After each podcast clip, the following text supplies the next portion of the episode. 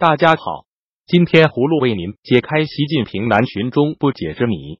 为了习近平的此次南巡，中南海智囊早已预先设计了多条路线和方案，但是在最后一刻，习近平本人亲自调整了原本已经确认的路线图，并且紧急下令取消了南巡期间的三大重要活动。这三大重要活动包括习近平顺访澳门。与深圳市民共同登临莲花山和夜游广州、珠江。而之所以取消上述三大重要活动，知情者对博讯表示，粤港澳三的不仅地形复杂，而且又连通大海，跨境安保压力很大，境内外黑帮容易联手，又防不胜防，对习近平的出行安全构成严重威胁。习近平最惧怕被绑架，甚至被暗杀。一直居住在广州的李姓女士感到颇为不解。广州非常安全，珠江也非常安全。习近平夜游珠江，与民同乐是一件多好的事。不知道习近平到底怕什么？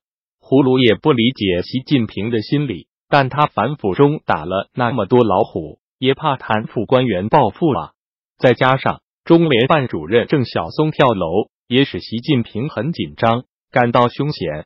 葫芦觉得很有意思的是，美国总统出行就怕老百姓不理他，而中共领导人自称人民领袖却最怕老百姓，这到底为什么？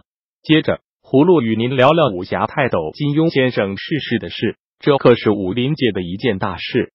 据港媒报道，武侠小说作家金庸十月三十日下午病逝于香港养和医院，享年九十四岁。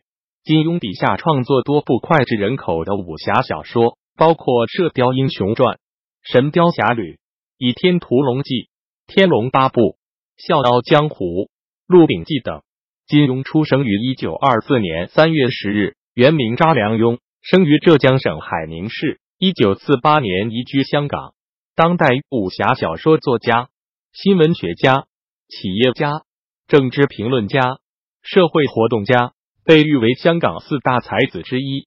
一九四四年，金庸考入重庆中央政治大学外交系。一九四六年，金庸进入上海大公报任国际电讯翻译。一九四八年，毕业于上海东吴大学法学院。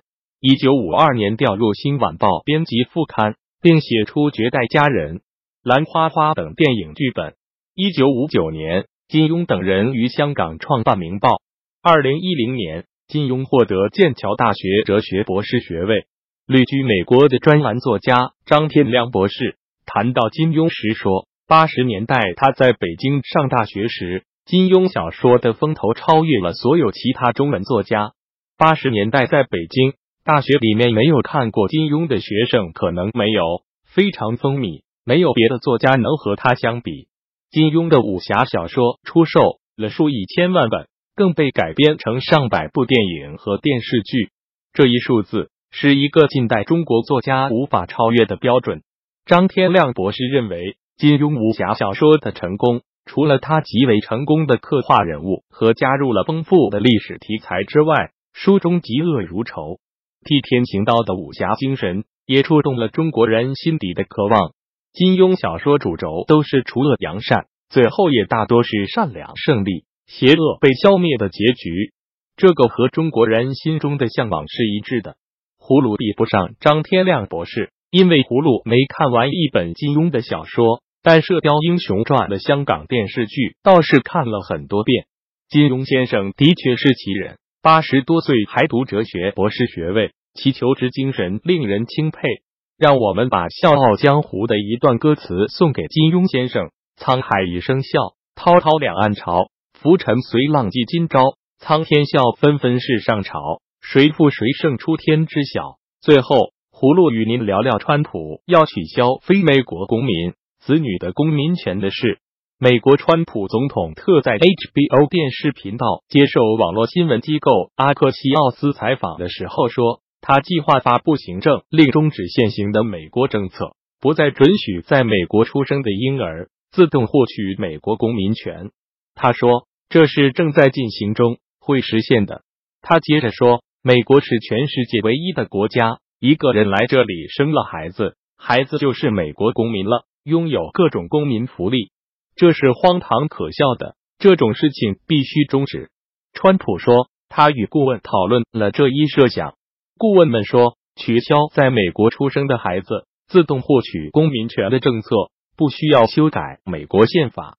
潘斯副总统三十日接受新闻网 Political 访问时说：“我们真是宪法第十四修正案的文字，但是最高法院从未就此修正案是否适用于非法入境美国者作出判例。”潘斯说。事实上是，每天有一千人非法跨越边境进入美境。目前正有数千人的移民大军正从墨西哥长征来美。潘斯也提到，总统从竞选时就向选民承诺，会致力除掉任何吸引非法移民入境的磁铁，修补移民系统漏洞。出生公民权就是漏洞之一。国会也正考虑以立法来改变目前的出生公民权，但广义目标。都是必须修改移民系统。葫芦认为，一八六八年美国宪法修正案第十四条通过生效，确定属地主义的出生公民权。当时美国并无移民政策，未限制移民，也无所谓的非法移民问题。川普的想法会使越来越多赴美生子的中国家庭感到失望，因为他们希望自己的子女成为美国人，实现他们的美国梦。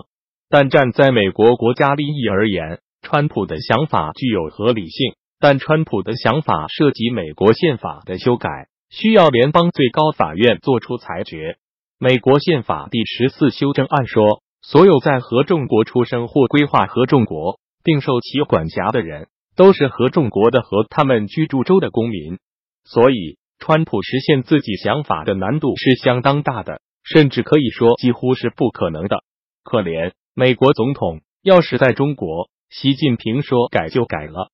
只是谁愿意移民到极权主义国家呢？好了，葫芦今天就与您聊到这里，明天再见。